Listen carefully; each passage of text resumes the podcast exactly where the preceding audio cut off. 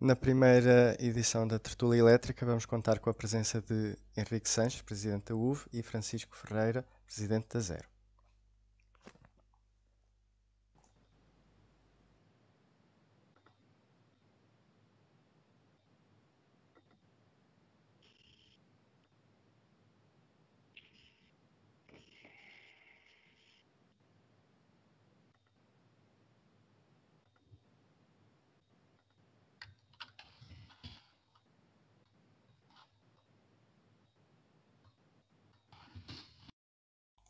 Boa noite a ambos. Vamos começar. Boa noite, Francisco. Eh, muito obrigado por ter aceito o nosso convite. Eh, esta vai ser, de facto, a primeira edição da tertúlia elétrica promovida pela UVE, a Associação de Utilizadores de Veículos Elétricos. Tínhamos pensado este ano começar com estas tertúlias fisicamente, presencialmente, mas devido à atual situação de saúde pública, não, não nos é possível. Portanto, vamos fazer esta primeira edição desta forma a que todos ultimamente nos temos vindo uh, a habituar. Esta é uma tertúlia, portanto, é uma conversa informal, não tem o formato de uma entrevista, estamos livres de nos questionarmos um ao outro quando assim o entendermos. Uh, eu iria só muito brevemente uh, colocar o nosso ponto de vista como Associação de Utilizadores de Veículos Elétricos face à situação atual. Uh, nós interpretamos uh, esta situação de grave crise de saúde pública que atravessamos como, usando uma linguagem futebolística, um cartão amarelo que é mostrado a toda a humanidade. Portanto, a, natureza, independentemente das, da, da, das causas, e, e, um dia mais tarde iremos saber quais foram de facto as causas disto tudo, independentemente disso, é um cartão amarelo, é uma chamada de atenção, é um alerta para que nós eh, repensemos os caminhos que a humanidade eh, estava a trilhar. E interpretamos isso muito com muita muito claros. De facto, é uma situação gravíssima, é um cartão amarelo e nós já sabemos que a seguir vem um cartão vermelho, se não nos portarmos bem. Portanto, esta é a leitura que nós fazemos da atual situação do ponto de vista da humanidade. Francisco. Bem, antes de mais nada, uh, obrigado pelo convite e, e, é com muito gosto que, que, que participo nesta hora de, de conversa, uh, nesta altura efetivamente complicada, mas que é também uma, uh, uma, uma altura de, de, de, reflexão e de oportunidade, de acordo com aquilo que, que a Zero também tem procurado comunicar porque nós estamos realmente em confinamento, continua a ser essa a recomendação, apesar da abertura uh, desde há quase uma semana, mas uh, temos aqui a possibilidade de, de mudar o curso de, de, um desenvolvimento de modo a que próximas crises desta natureza ou de outra natureza, nomeadamente climática, ambiental, possam é, ser menos dramáticas para, para as pessoas, para todo o mundo, para o ambiente. E, e realmente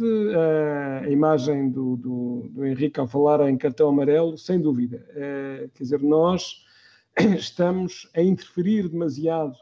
com ehm, a natureza, a própria origem do vírus eh, é, de certa forma, tudo indica uma consequência da, da, da nossa,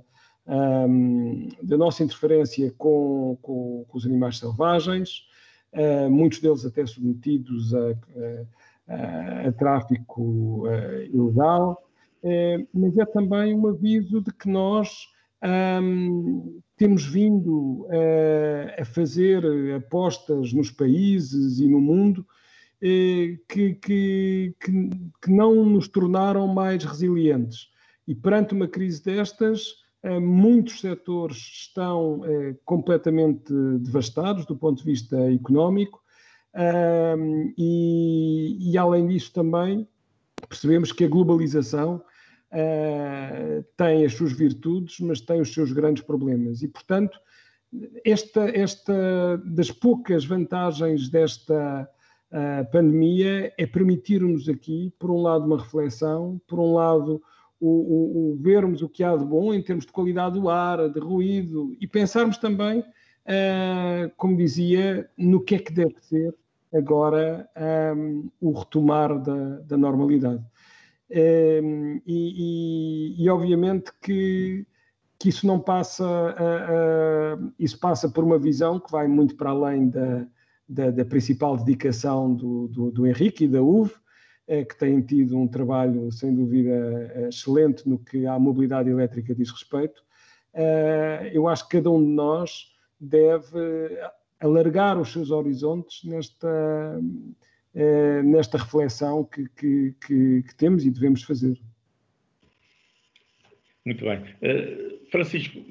curiosamente, nós não somos uma associação ambientalista nem ecologista, somos uma associação de utilizadores de veículos elétricos, pessoas que dá cerca de 10, 11 anos esta parte, primeiro com as motas elétricas, depois com os primeiros uh, automóveis elétricos,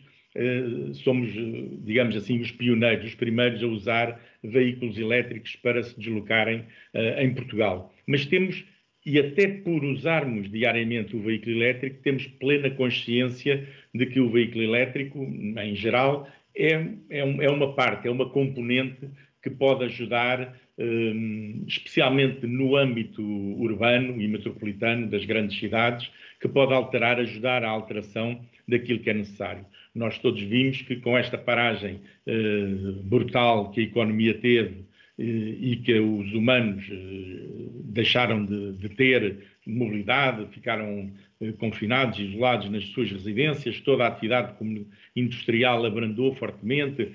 Temos visto as imagens, toda a aviação comercial, praticamente os aviões estão todos no chão, os navios de cruzeiros não, não se movimentam, enfim, há um conjunto de atividades eh, que pararam eh, quase totalmente. E onde é que surge a mobilidade elétrica nisto tudo? Nós, quando eh, começámos este ano, 2020, eh, achávamos que este ano ia ser um ano absolutamente fantástico e continuamos a achar para a mobilidade elétrica. Não só pelos eh, anos anteriores, que vinham nos apresentando recordes, eh, quer a nível da venda dos veículos elétricos, quer também a nível da substituição dos autocarros eh, de, com motores de combustão interna nas grandes cidades, Lisboa, Porto, mas também em cidades mais pequenas, como Coimbra, como Braga, como Bragança, do interior do país, onde as autarquias começaram um plano de substituição dos transportes eh, públicos de passageiros para veículos eh, elétricos. E também assistimos, e falando aqui do caso de Lisboa, a uma grande transformação da cidade com o aumento das ciclovias, com um número cada vez maior de, de pessoas, de habitantes e trabalhadores, moradores da cidade de Lisboa, que passaram a usar a bicicleta elétrica, a trotinete elétrica e a desfrutar melhor uh, da cidade. Eu só queria, porque estes números são muito recentes, são de, de há dois ou três dias, referir uh, que em relação a abril, uh, a nível da indústria automóvel europeia e, e nacional, é uma hecatombe completa. Registraram-se quedas superiores aos 80%, inclu, eh, sendo que no Reino Unido a queda da venda de automóveis eh, ligeiros, de passageiros e comerciais atingiu os 97%. Praticamente deixaram-se de vender eh, viaturas. Vimos também imagens na televisão de milhares, dezenas de milhares de automóveis fabricados e que estão à espera que alguém os queira. Em Portugal, concretamente, a cota de mercado dos veículos elétricos, por força da queda abrupta dos veículos com motor de combustão interna, gasóleo e gasolina, deu um salto para os 14% dos veículos elétricos, quer os 100% elétricos, quer os híbridos plug-in, portanto, com possibilidade de carregamento.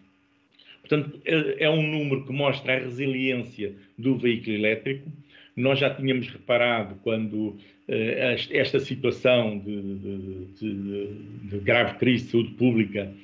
que os utilizadores de veículos elétricos que tenham a possibilidade de carregar nas suas casas e necessitem do veículo para se deslocar,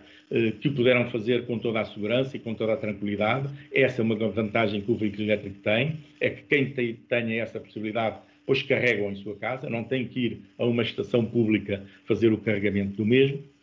E, por outro lado, eh, temos visto muitas pessoas a adotarem o veículo individual no sentido da mobilidade suave. A tal trotinete elétrica, a bicicleta elétrica, o próprio andar a pé, eh, porque todos nós nos apercebemos na prática daquilo que nós, enquanto associação, eh, sempre dissemos desde o início, é que o veículo elétrico, de facto, vai tornar as cidades muito mais amigas dos habitantes, dos moradores, dos trabalhadores. Ehm, não que todos os problemas fiquem resolvidos, que não fica, nós estamos conscientes que se substituíssemos o parque todo eh, de, de veículos numa cidade por veículos elétricos, mantínhamos um conjunto de problemas com o tráfego, com a mobilidade, e isso não seria resolvido. Portanto, há, a nossa parte é eh, mostrar que o veículo elétrico é bastante mais eficiente, bastante mais económico e bastante mais amigo do ambiente, mais ecológico, eh, e, portanto, o objetivo é mudarmos, o veículo, mudarmos para os veículos elétricos, quer a nível particular, quer a nível público, quer a nível de transporte coletivo, quer a nível de transporte individual. Já agora só uma referência uh, aos números que neste momento estão em vigor a nível dos incentivos por parte do Estado uh, e que são, quanto a nós, uh, insuficientes para os particulares. neste momento, o incentivo à aquisição de um veículo elétrico para um particular é de 3 mil euros, para uma empresa é de 2 mil euros, mas as empresas têm a isenção na tributação autónoma em sede de IRC e também têm a possibilidade de, de, de dedução do IVA.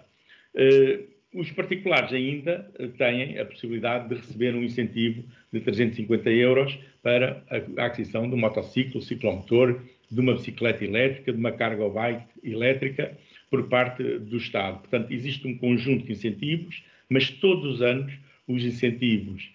para os particulares têm-se esgotado o plafond. E nós eh, defendemos que esse plafond, especialmente nesta situação atual, deve ser ilimitado para os particulares. Deve-se manter à mesma um plafond para as empresas, porque elas têm, como eu já referi, um conjunto de outros benefícios, mas a nível dos particulares, que não deve haver um teto e, portanto, esses incentivos devem estar disponíveis enquanto haja uh, procura uh, pela aquisição desses veículos elétricos. E, portanto, esta é, é, é, o panorama neste momento em relação. Nós somos o quarto país a nível da União Europeia em termos de cota de mercado dos veículos elétricos, contabilizando aí também os híbridos plug-in. Somos o sétimo país a nível mundial, portanto, estamos relativamente bem colocados. A nossa rede de carregamento eh, pública eh, tem aumentado muito significativamente, especialmente no final do ano, no último semestre de 2019 e agora em 2020, e, e temos assistido,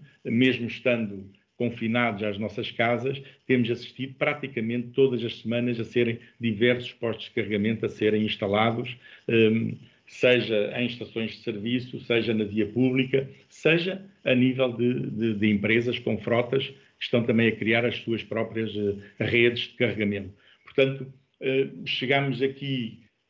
animados que seria um ano muito bom para a mobilidade elétrica e não temos dúvidas que eventualmente até poderá vir a ser melhor do que pensávamos em janeiro. Eu talvez possa, uh, em primeiro lugar, dizer que, que, que nós próprios, uh, na Zero, fizemos um comunicado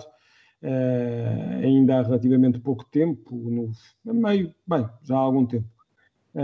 a meio do, do, do ano passado, eh, precisamente uh, a dizer que era fundamental deixar de haver as, as cotas que, que, estão impostas aos veículos elétricos, principalmente dos, uh, dos particulares. Aliás, porque se pensarmos, decorreram apenas quatro meses e, e se formos ao, ao sítio do Fundo Ambiental, uh, temos que das 700 candidaturas possíveis, já 423 eh, foram aceitos. Ou seja, nós estamos uh, apenas a um terço do, do ano uh, e já temos uh, bem mais de metade do total das candidaturas aceitas. E, e, portanto, vamos chegar muito provavelmente, porque o veículo elétrico continuará, um, neste caso o, o automóvel, a ter uma preferência cada vez maior e, e aquilo que nós precisamente temos vindo a defender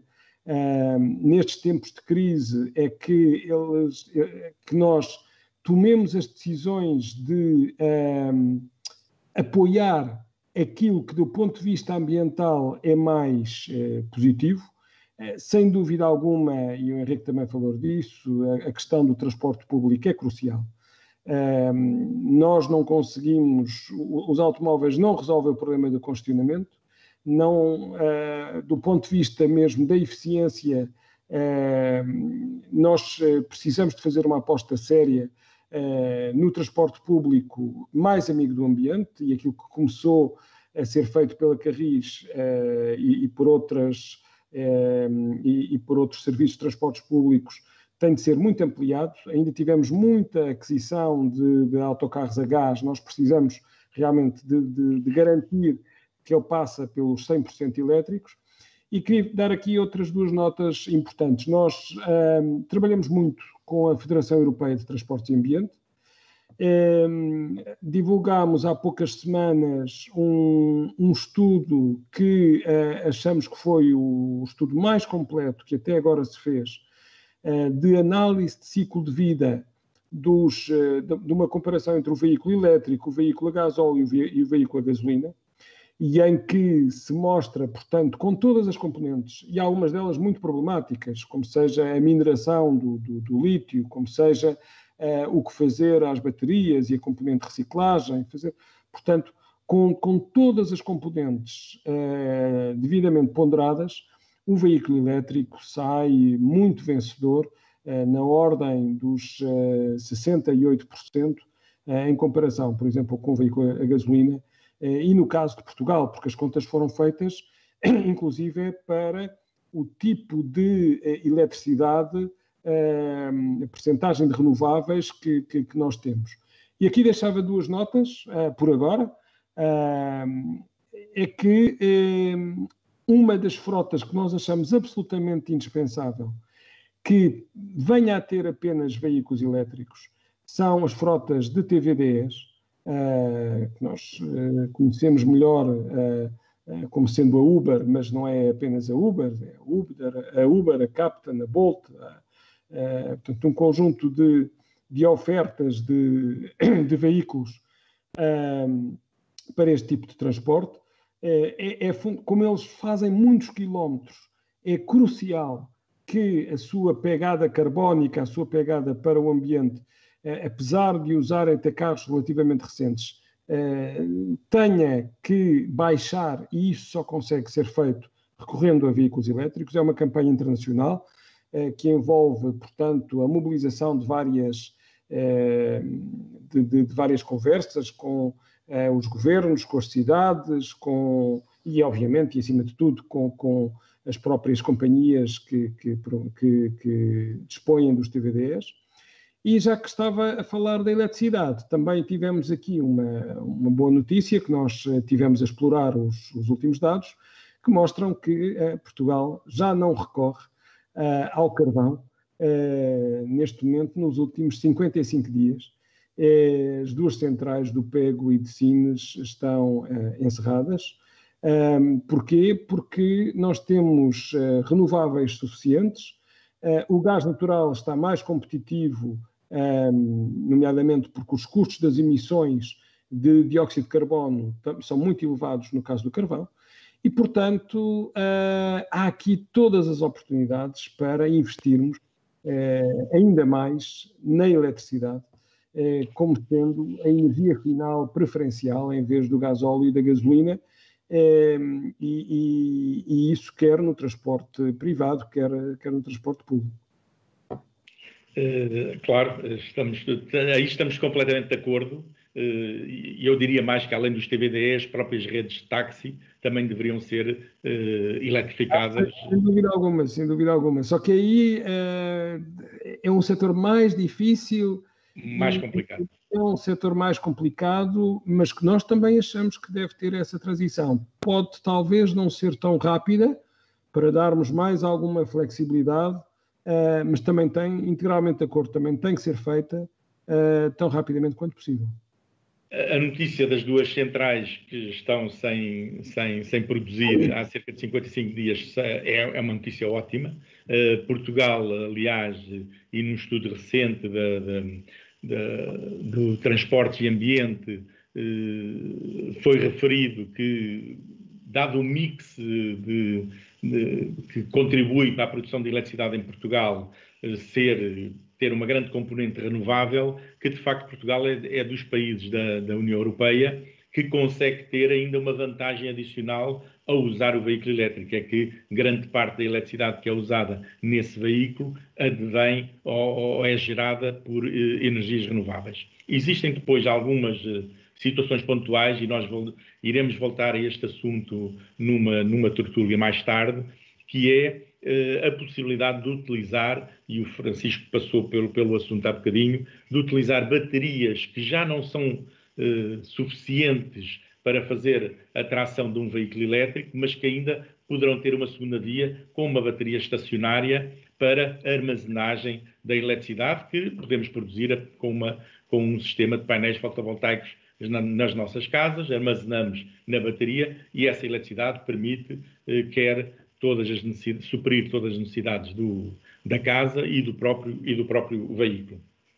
E de repente vemos-nos em, em plena pandemia. E o que é que nós vemos? Vemos os níveis de poluição a baixarem. Primeiro começámos a vê-los na região de, de Wuhan, na China, depois eh, verificámo-lo a acontecer na Lombardia, no norte da Itália, e depois vimos chegar ao, à Península Ibérica, principalmente às zonas eh, muito urbanas de Madrid, Barcelona, Lisboa e Porto. E conseguimos, eh, todos nós, verificar em loco, ao sair à rua, ou ir a uma janela, que de facto o ar parecia-nos mais limpo, as cores mais vivas, o céu mais azul, até à noite, não havendo nuvens, era mais fácil poder ver as estrelas.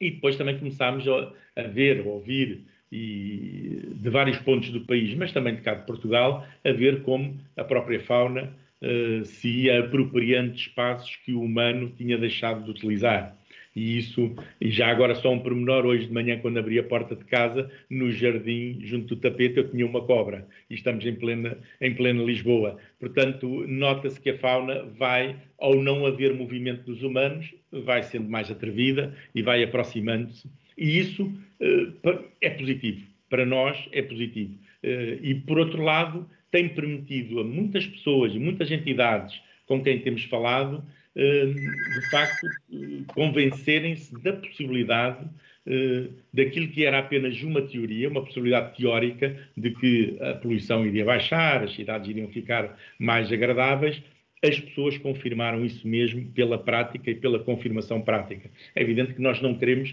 que tudo pare, nem que, nem que a economia pare, nem que nós mantemos a trabalhar desde casa. Desculpe, não ouvi agora. Estava a dizer que, que uma, um, um, dos aspectos nós uh, divulgámos precisamente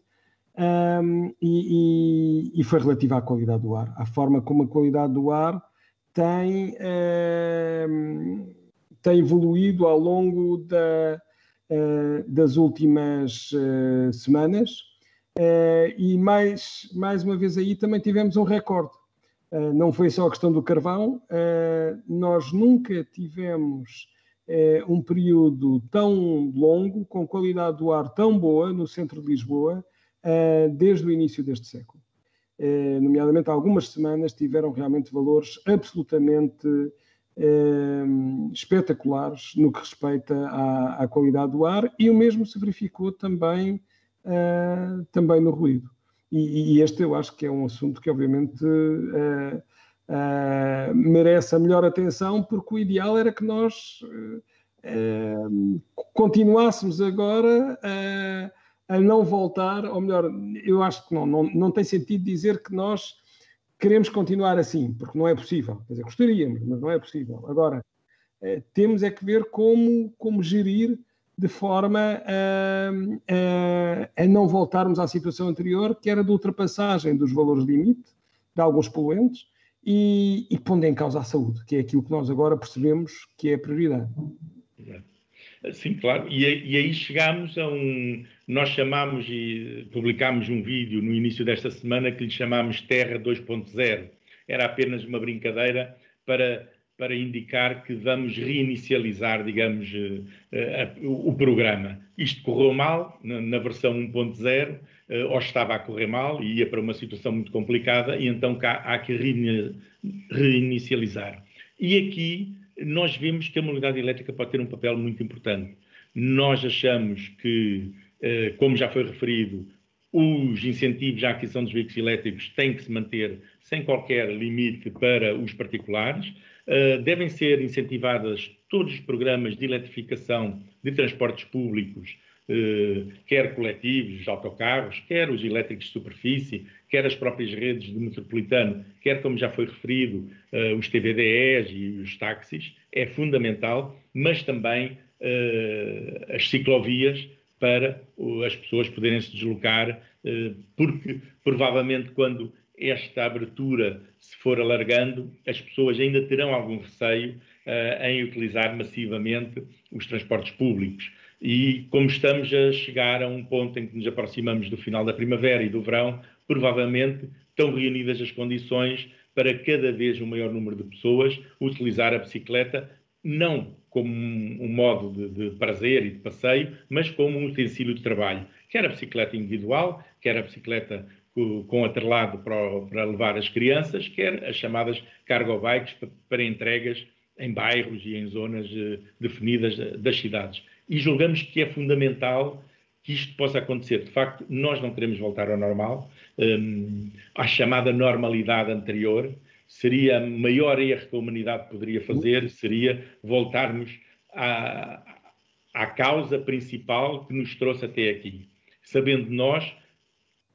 que provavelmente iremos ter outro tipo de situações muito semelhantes a esta uh, num futuro. Uh, não, é, não é possível também nos permitiu esta crise grande perceber aquilo que era fundamental para nós, para cada um de nós, e aquilo que era supérfluo, aquilo que não que era fútil, hum, que não que não nos interessa. Valorizamos todos muito mais profissões como médico, enfermeiro, sei lá, o motorista, o trabalhador ou a trabalhadora da caixa de um supermercado, as forças de segurança, enfim, todas, toda aquela componente dos serviços de limpeza que eram fundamentais e cruciais para que não caíssemos num, numa anarquia, numa situação muito complicada. Portanto, tudo eh, em termos de situação de saúde pública em termos de, eh, de alimentação eh,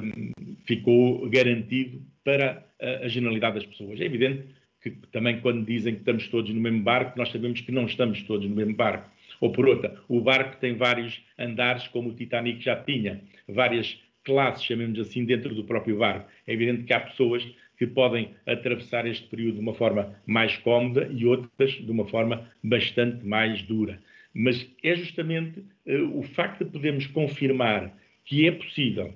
que cada um de nós pode fazer algo e que esse algo, no nosso caso, como Associação de Utilizadores de Veículos Elétricos, passa pela utilização de um veículo elétrico, mas também passa pela consumir menos, consumir de uma forma mais racional. Uh, nós todos uh, vimos que, de repente, não necessitámos de ir encher centros comerciais a comprar coisas que provavelmente não eram essenciais nem fundamentais para a, para a nossa vida. É evidente que isto, como o Francisco referiu, é uma situação que não se pode prolongar e não é esta a situação que nós queremos. Mas este momento de reflexão que cada um de nós pode fazer eh, pode nos levar a dizer porque é que eu uh, terei que ir comprar isto ou ir comprar aquilo ou um, usar, uh, sei lá, uh, algo que não, que não é fundamental, que não é essencial. Nós vimos que, usando aquilo que é essencial, todos nós, é evidente que não, não fomos jantar fora, ou não fomos almoçar fora, ou não fomos à praia, ou não fomos passear para o campo, mas é possível. O que é fundamental é, é, nós percebemos aquilo que é essencial para o ser humano, aquilo que nós eh, precisamos de facto eh, para vivermos, e é evidente que depois temos que ter todo um conjunto de, de, de, de situações acessórias em que necessitamos, que envolve a cultura, envolve o desporto, envolve o lazer. Mas aquilo que era eh, fundamental, eh, nós podemos ver a grande diferença. Eu tenho falado com muitos amigos que dizem que nos últimos dois meses eh, sobrou-lhes mais dinheiro ao fim do mês, porque de facto não, não gastaram tanto, digamos assim. Portanto, esta é uma, é uma altura de facto de reflexão, eh, mas não podemos eh, contemporizar, por exemplo, com situações como nós já vimos na União Europeia, através de, do lobby da indústria automóvel, a tentar eh, que eh, as leis que entraram em vigor no, em janeiro deste ano e que vão ter reflexos a partir de janeiro de 21 com as multas sobre as emissões eh, pudessem ser suavizadas. Nós queremos, como UVE, que não é esse o caminho, antes, pelo contrário, qualquer ajuda que seja dada à indústria automóvel a nível europeu, que é o que estamos a falar, mas isto seria a nível mundial, deve ter sempre como uma, uma garantia de que as, as, os fabricantes têm que se comprometer a acelerar os processos de eletrificação das suas gamas e têm que encurtar os passos de, de, os temporais de produzirem os veículos elétricos e pô-los no, no, mercado. Portanto, Bem, não é. Temos aqui mais um ponto de, de, de acordo completo e de, e de consonância, porque uh, também aqui a Zero tem uh, à escala europeia e à escala nacional uh, procurado passar precisamente essa mensagem. Ou seja, nós temos determinadas indústrias ou setores muito poluentes que, um, ehm, e aqui estou, estou, estou a falar, por exemplo, da aviação. A aviação não paga impostos uh, relativamente ao jet fuel que utiliza. Não paga nem IVA, não paga imposto sobre os produtos petrolíferos, não paga uma taxa de carbono, uh, tem efetivamente, está integrada no comércio europeu de licenças de emissão, mas grande parte das emissões é gratuita e estamos a falar apenas dos voos europeus. Ora, uh, os bilhetes não pagam IVA, a não ser para eh, rotas dentro de Portugal continental, que são, são, são curtas e poucas. Portanto, uh, há aqui quem fala da aviação fala precisamente do setor automóvel, fala de outros setores onde eh, a legislação deve ser garantida. À escala europeia, em dezembro, nós, eh, eh, a Comissão Europeia apresentou-nos o Pacto Ecológico Europeu, que tem um conjunto de metas, que nós compreendemos que possa haver um ligeiro atraso devido a esta situação extraordinária em que, em que estamos, mas as metas devem ser para cumprir, de preferência até num longo prazo serem mais rigorosas. E nós também, tal como a UV eh, colocou um conjunto de, de, de questões uh, relativamente à, à, à retoma uh, agora para os próximos meses, eh, nós também fizemos um documento, chama-se O Nosso Novo Futuro Comum, pode ser consultado na, na, na página da Zero, e é, é uma reflexão extensa, mas com uh, mas pensamos nós muito assertiva, porque área a área diz precisamente o que é que tem falhado e o que é que agora pode ser uh, o caminho a seguir, e, e, e portanto uh, há realmente aqui que fazer esta inflexão, porque nós, neste momento, estamos com uma emergência de saúde pública, é, há, há, outras emergências, como o facto de é, morrerem é, 7 milhões de pessoas em todo o mundo por ano devido à qualidade do ar, à má qualidade do ar. Em Portugal são 6 mil. São 6 mil. Portanto, é, é um número até agora bem maior do que é, as mortes associadas à, à Covid-19, é, e que, mas que nós não fazemos as contas. Nós não dizemos uh, todos os dias quantas pessoas é que estão uh, a ter um ataque de asma fatal, uma doença, uma pneumonia, uma doença respiratória. Uh, e, e, e, essa é a grande diferença, é que nesta emergência nós somos sensíveis aos números, uh, mas noutras emergências, ou porque, uh, ou porque são estendidas no tempo, não é? Uh, ou porque nós não temos os dados no dia a dia e não temos esse alerta no dia a dia, nós não as enfrentamos da mesma forma como estamos a tomar medidas para uh, conter a Covid-19. E, portanto, precisamos aqui de, de, ampliar o nosso foco, o nosso olhar para todas estas questões que, em alguns casos, serão até uh,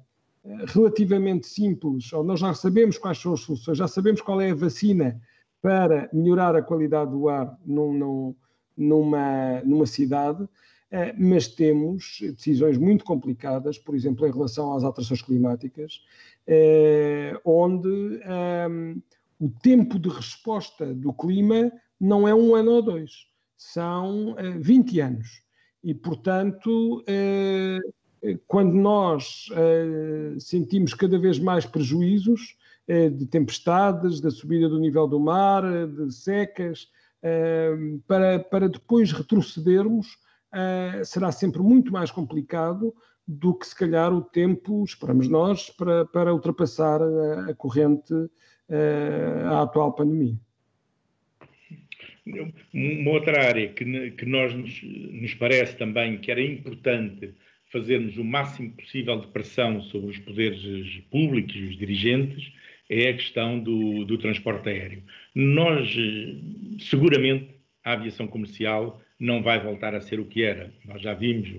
a desgraça que vai por todo o mundo em termos económicos e, portanto, estes milhares e milhares de aviões não voltarão todos, pelo menos, uh, para os nossos ares. Porque muitas das empresas vão falir, pura e simplesmente, e, e, não, e não vão estar cá num futuro próximo, mas também porque, agora que podemos pensar e que podemos todos trabalhar e fazer uma série de reuniões e de conferências. Nós ainda hoje vimos o, o, nosso Ministro das Finanças, por exemplo, numa conferência, não foi preciso ir fisicamente para Bruxelas para fazer a reunião. E, portanto, eh, apercebemos que há um conjunto de viagens que eram supérfluas. Será aceitável termos uma ponta aérea entre Lisboa e o Porto, que são 300 quilómetros, a usar aviões? Eh, que, quando podíamos ter uma ferrovia em condições, e isso é válido também para Lisboa-Madrid, para Madrid-Barcelona, e enfim, e para ligações à, à, Europa. Nós achamos que, e aí é uma, é uma decisão política muito difícil dos dirigentes, mas que a nós, como associação, eh, cabe-nos fazer essa pressão, o futuro da, do, do, transporte aéreo comercial deveria ficar reservado apenas a viagens intercontinentais. E todas as viagens continentais deveriam ser feitas em ferrovia de alta velocidade. Nós sabemos que Portugal está muito atrasado nessa área, não, não avançou como o centro da Europa, ou mesmo aqui como a vizinha Espanha, aqui ao lado, mas era fundamental no meu ponto de vista, que nós avançássemos para uma infraestrutura ferroviária de alta velocidade e para a redução do transporte aéreo de, de, de, de curto prazo, chamemos assim, viagens de poucas centenas de quilómetros ou até mil quilómetros, não fazem sentido. E, e, até do ponto de vista prático, hum, eh, eu se tiver um, um, bom trem, de, um bom comboio de alta velocidade, eu saio do centro de uma cidade e chego ao centro de outra cidade e desloco-me rapidamente para onde tenho que ir. Enquanto que se eu fizer isso num avião, eu vou ter que ir até ao aeroporto, vou ter todo o procedimento de segurança para embarcar, vou ter que sair num outro aeroporto que é fora da cidade e vou ter que apanhar outro transporte para entrar no centro da cidade, além de descarregar, um, por exemplo, uma bala, se eu tiver. Portanto, acaba por, nem sequer em termos de tempo, ser muito mais uh, prejudicial a utilização da ferrovia de alta velocidade. E isso para nós é fundamental. Então, uh, pelo menos muitos destes trajetos, aliás, é, necessariamente a alta velocidade é elétrica, não consegue ser, Exato. não é gasóleo, e portanto, mais uma vez, a, a, comparação é absolutamente brutal, porque se eu tiver energias renováveis a, a suportar a, o sistema elétrico, eu, eu, eu tenho aqui uma mais-valia enorme por comparação com o uso do combustível fóssil que é feito pelo avião Ehm, e, e, que realmente uh, tem um prejuízo muito grande. Uh, e vale a pena ver o que é que, por exemplo, as companhias, o, o governo francês, o governo austríaco uh, e também já outros governos estão a decidir em relação a, a, às contrapartidas a dar às companhias aéreas. agora, na, na, na saída da crise, muitas das companhias irão ter apoios, mas é, uh, mas deverão evitar, e em alguns casos até deverão financiar, o, a, a curta distância ferroviária. Ou seja, vamos ter uma transferência de verbas de, de, de, do, do, transporte aéreo para o transporte ferroviário, uh, que, que, que, é absolutamente fundamental, uh, porque é um setor que, em termos de emissões, é o que mais cresce. Uh, e, portanto, dentro dos diferentes tipos de transporte, a aviação é o que mais cresce. E nós temos realmente aqui um, um papel crucial na, na, na, na reconstrução do setor que tem que ser mais sustentável. Já agora, Henrique, só, só para focar outra, outro aspecto também, é que nós deveríamos aprender mais com a natureza. E a natureza diz-nos que uh, nós uh, somos mais resilientes quando temos uma maior biodiversidade no ecossistema. Uh, porque se, se retirarmos um elemento ou se houver um, uma componente desse ecossistema que, eh, que fique desequilibrada, um, o resto do sistema consegue compensar eh, e retomar mais rapidamente o seu equilíbrio. E, e esta visão da, da, da natureza um, é crucial também para a economia. Quando nós temos algumas regiões do país completamente dependentes uh, de um determinado produto ou de um determinado setor, uh, quando esse setor fica ameaçado, turismo, a agricultura, com base em dois ou três uh, produtos para exportação, portanto, quando nós temos realmente este, este regime muito segmentado, as consequências são, obviamente, muito maiores do que se tivéssemos uma economia mais eh, diversificada, mais local, menos dependente do transporte, por exemplo, eh, e, e, obviamente, muito mais amiga do ambiente nessa situação. Ok. Uh, pois eu julgo que dentro da, da dificuldade porque todos atravessamos, quer individualmente, eh, quer a nível eh, das empresas e da própria economia do país. Hum, eu creio, eh, sinceramente, que esta é uma oportunidade que nos foi imposta de uma forma muito rude e muito difícil para todos nós, mas é uma oportunidade para nós fazermos diferente e fazermos melhor, porque senão estamos mesmo a hipotecar o, futuro dos nossos filhos e dos nossos netos. Eh, e eu já agora queria referir uma coisa que foi tornada pública há dois ou três dias, que pelo, eh, pela Infraestruturas de Portugal, que é o, a intenção de criarem uma contribuição, uma taxa eh, sobre os veículos elétricos para suprir a degradação que eles provocam, provocam como todo e qualquer veículo, na, na, na rede viária nacional. A nossa posição é muito clara em relação a isso somos frontalmente contra por uma razão muito simples. É muito cedo. Eh, nós sabemos que o impacto da, na receita fiscal do Estado vai se fazer, vai -se fazer sentir quando os veículos elétricos forem hum, generalizados e massificarem-se. Estamos muito longe disso. Nós estamos neste momento com, julgo eu, 0,3% do parque automóvel todo eh, é elétrico, portanto é um número insignificante e, portanto, nesta fase achamos que os incentivos devem se manter, que qualquer eh, nova necessidade do ponto de vista fiscal por parte do Estado deve eh, acompanhar o princípio do poluidor-pagador e, portanto, deve incidir sobre uh, os veículos ou as viaturas ou, ou, ou as atividades que de, que de, facto são poluidoras. E no caso da, dos veículos elétricos, que é, que é o, do que a nossa associação defende, de facto, não faz sentido qualquer tipo de contribuição, qualquer tipo de taxa sobre os próprios veículos elétricos. Uh, lá chegaremos, seguramente, uh, mas estamos longe. É evidente que esta quebra grande de receita uh, que tiveram e que vão ter e que vão continuar a ter deve-se à, à, não atividade. As pessoas não, não usaram os seus veículos, muita atividade comercial e empresarial não utilizou o transporte rodoviário para para fazer as, as, suas atividades e, portanto, há um consumo que caiu brutalmente, e nós vimos isso aqui há uma semana, eh, até no preço do petróleo a nível mundial, o consumo caiu brutalmente. E, portanto, provavelmente terão que ser feitos ajustes fiscais para compensar esta queda. Esses ajustes não podem vir para cima da modalidade elétrica. Têm que ficar confinados ao princípio do poluidor-pagador, na nossa opinião. Esse, se calhar, é, esse, se calhar, é um tema para uma próxima, para uma próxima tertúlia, uh, porque,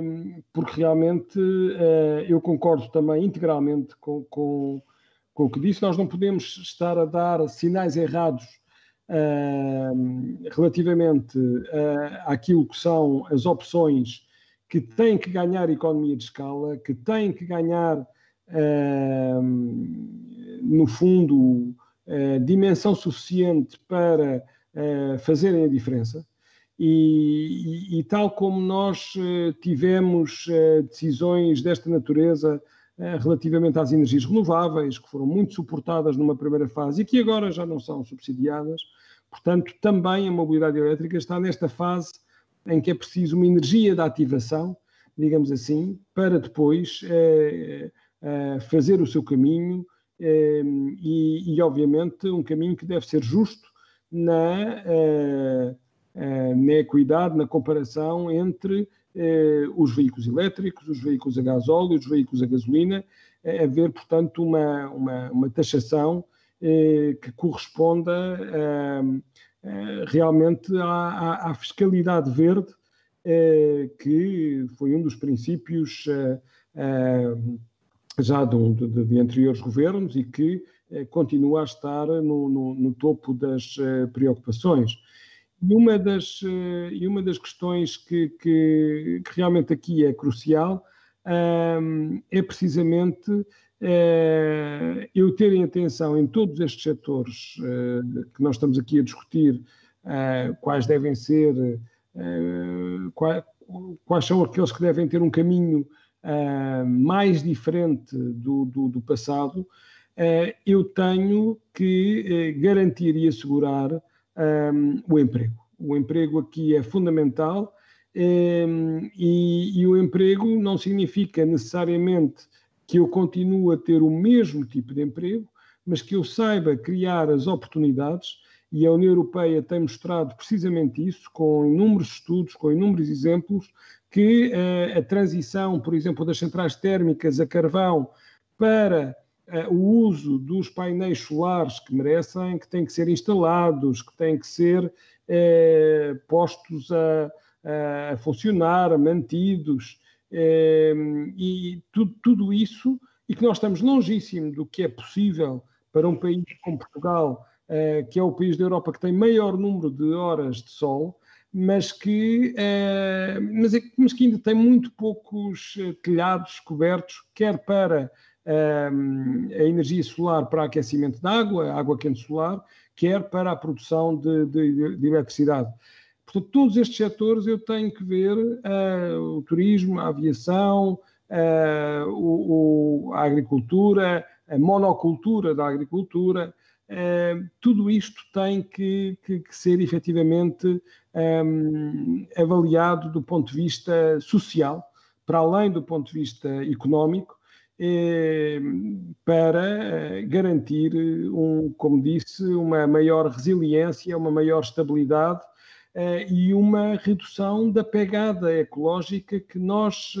temos no, nosso, no nosso dia a dia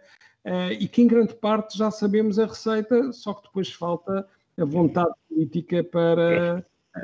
para, para, para, cozinhar. Não é? Pois, e essa produção de energia, se for feita localmente, também poupa muito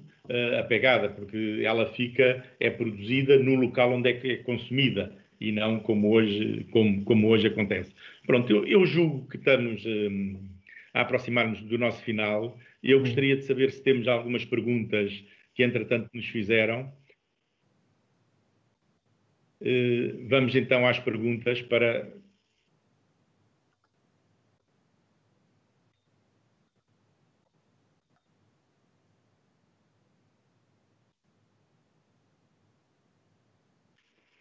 eu posso, posso ser, eu, ser eu a responder. Uma das coisas que nós reparámos neste, nestes já dois meses, eu há, há, dois meses que estou, há mais de dois meses que estou em minha casa, em teletrabalho. o que eu tenho confirmado é que todas as semanas são inaugurados novos postos de carregamento. Quer postos de carregamento rápido, a rede pública de carregamento, quer postos de carregamento normal. Alguns frutos do último concurso que foi que implicava a instalação de 202 pontos de carregamento nas, em todos os conselhos, cobrindo todos os conselhos do país, como também de redes privadas e demos o, o, a notícia de, de, uma rede da Porsche que começou a ser instalada em Portugal, quer de outras redes privadas que as próprias frotas das empresas necessitam. Uh, é como algumas pessoas não percebem quando, por exemplo, uma Câmara Municipal, como Lisboa, como o Porto, instala 100 carregadores em parques municipais que não estão de acesso a, ao público. Mas nós percebemos, como Associação de Utilizadores de Veículos Elétricos, que esse é um caminho. É que uma frota de centenas de veículos elétricos, como Lisboa ou Porto já têm, a nível da autarquia, se fossem à rede pública carregar, seria um peso muito grande à rede pública. E, portanto, faz todo o sentido que as empresas, sejam empresas privadas, sejam as autarquias, tenham as suas próprias redes nós acompanhámos eh, de perto, por exemplo, a instalação da rede eh, do Montepio Geral. O Montepio Geral tomou a decisão de substituir toda a, toda a sua frota. Estamos a falar de 760 viaturas, 600 vão passar a 100% elétricas e 160 serão híbridos plug-in, e desses 600 já receberam 140. Nós acompanhámos essa situação a pedido uh, do próprio Monte, Montepio, demos, ajudámos a dar alguma formação uh, pela nossa experiência ao, aos próprios funcionários uh, que iam passar a utilizar o veículo elétrico, acompanhámos e assistimos à instalação de carregadores rápidos e de carregadores normais nas várias dependências do Montepio e, portanto, este é o exemplo. Quem diz o Montepio, podemos dizer a Delta Cafés, podemos dizer o CTT, podemos dizer as Águas de Portugal. Portanto, há um conjunto de empresas privadas, públicas ou mesmo uh, a nível das autarquias que estão a adquirir frotas já na ordem de muitas dezenas ou mesmo centenas de veículos e que é fundamental que garantam o carregamento dessa mesma frota fora da rede pública de carregamento. Portanto, eu espero uh, que no, no pós-Covid vamos encontrar um país com uma rede pública de carregamento já muito, muito aceitável. Henrique, só, só aqui acrescentar que, aliás, é uma, é uma das preocupações que, que, que surgiu nos, uh, nos comentários, um, ehm, é que realmente uh, nós precisamos de expandir a rede de uma forma muitíssimo maior do que aquela que nós temos, nomeadamente para as zonas rurais, portanto, para fora das cidades, Uh, isso, e, e, isso tem que uh, ser através de um mecanismo cada vez mais flexível, em nosso entender, para permitir que um restaurante, uma, um serviço possa ter como, como contrapartida fácil no seu espaço privado a oferta, por exemplo, de um carregamento. E uma das, eh, mudando de assunto, uma das perguntas que eu também uh, vi, uh, que nos deixa preocupados na Zero, é a questão da, da zona de emissões reduzidas, da nova zona de emissões reduzidas, Baixa, uh, Avenida Baixa Chiado. Nós já tivemos a oportunidade de falar com a Câmara de Lisboa, como nem era preciso para percebermos que, que, que vai sofrer atrasos, Uh, mas uh, para nós é indispensável que o projeto avance, mesmo que seja de uma forma mais faseada uh, e que não haja medo, pelo contrário, das eleições que vamos ter no próximo ano e, e, que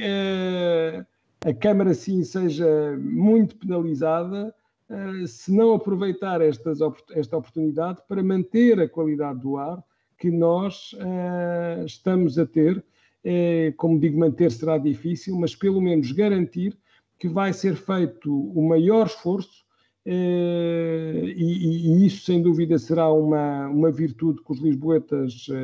apoiarão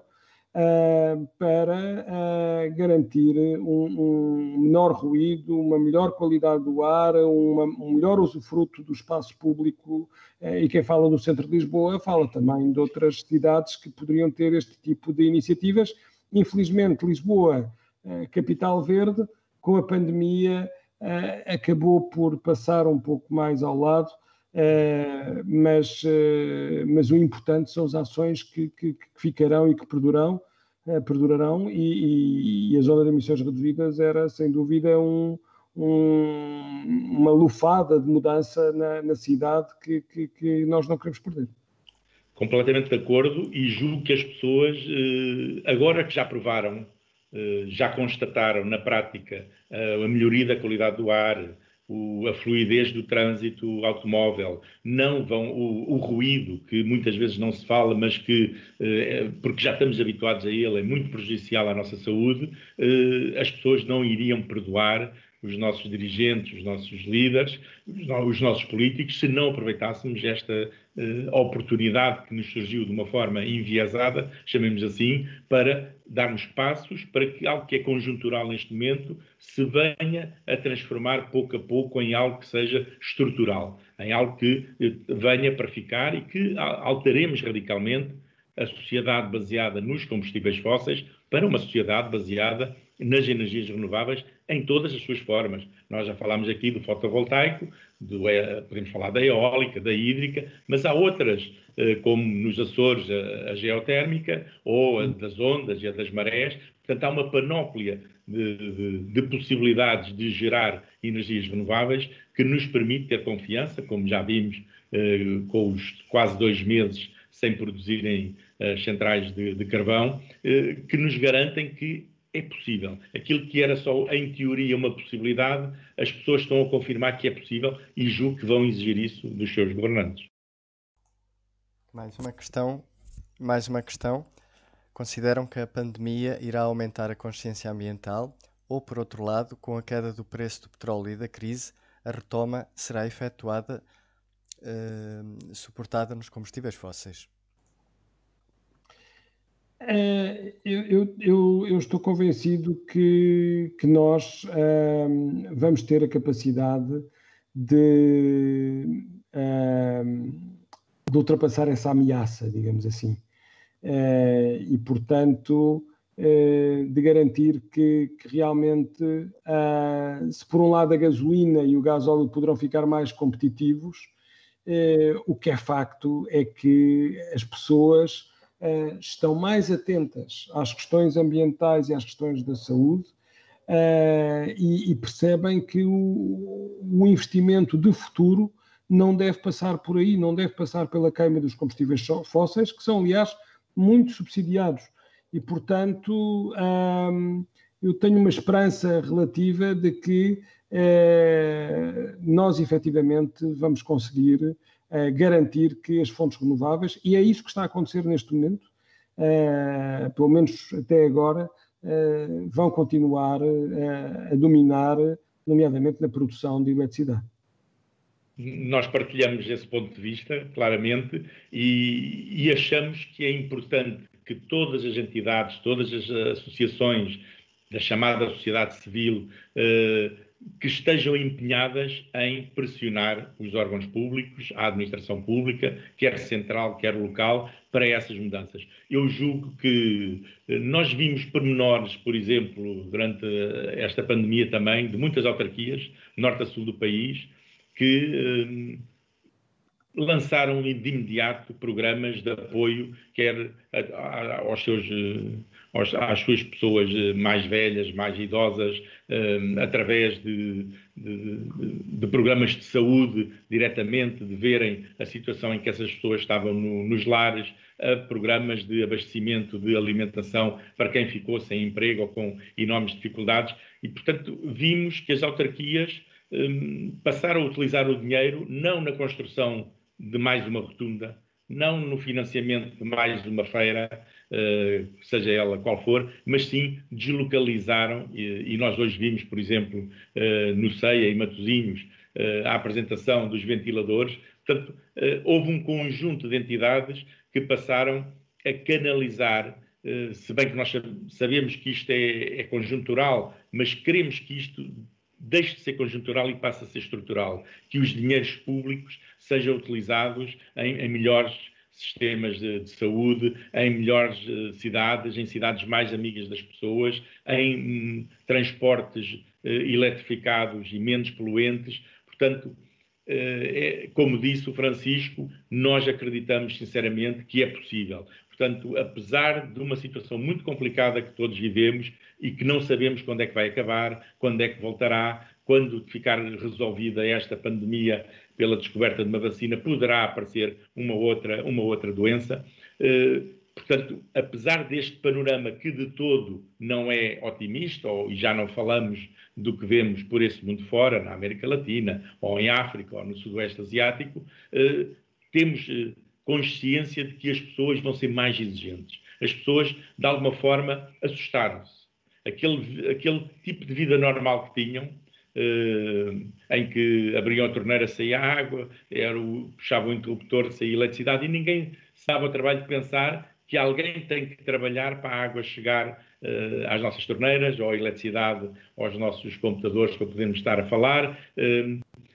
e, e, as, e, as, pessoas começaram a ver que é fundamental um conjunto, e eu já referi isso há, há pouco, de, de, de, trabalhos e de, e de áreas, e, e, elas não vão abdicar de que os dinheiros públicos continuem a ser uh, utilizados para projetos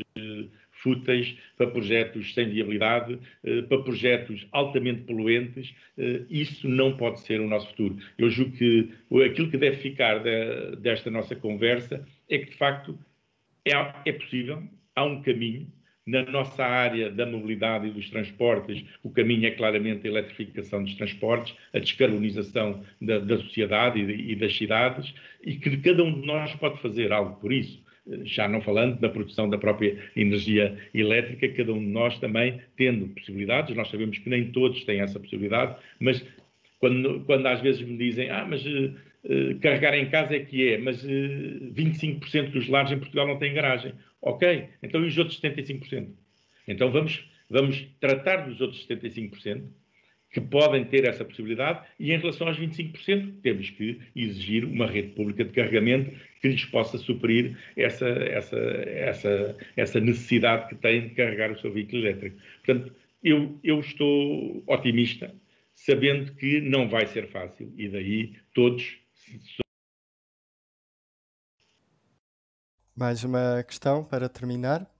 sobre a conversão de veículos a combustão para elétricos para quando a simplificação da burocracia e rapidez da legalização? E com esta questão terminamos a tertúlia.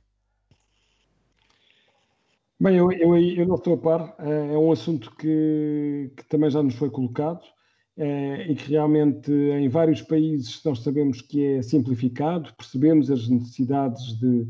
de, de, de garantia de segurança, Uh, mas, uh, mas era bom realmente haver mais uh, informação e um calendário para, para, para esta transformação que, que em, que, em, muitos outros países já é mais fácil e simplificada e cá está longe de ser, acho eu, inclusive é, assumida. Mas, é ter alguma informação mais, mais direta.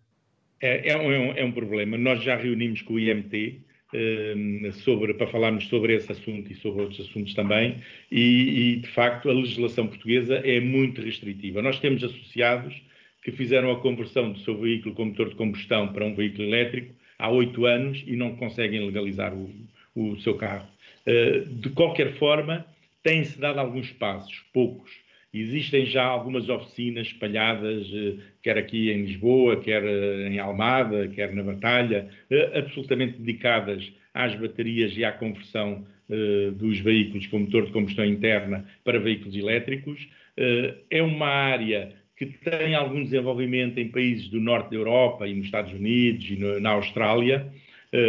porque, e, e também era um, uma medida do ponto de vista de, da economia, era uma medida sustentável, que é eu não tenho que deitar aquele carro fora e comprar outro, aquele carro está perfeitamente, e eu até gosto do carro, e portanto é um carro que me serve completamente, eu apenas quero tirar de lá tudo o que não presta e pôr algo eficiente, que é um motor elétrico e uma bateria. Uh, há alguns problemas a nível da, da, da, segurança do próprio veículo, porque mexe com, com eh, com a estrutura do próprio veículo e com a, a localização dos pesos dentro do próprio veículo, mas há soluções, uh, inclusive em Portugal já há soluções, já há empresas que estão a trabalhar nisso, uh, ainda muito caras, as soluções são muito caras e muito pesadas do ponto de vista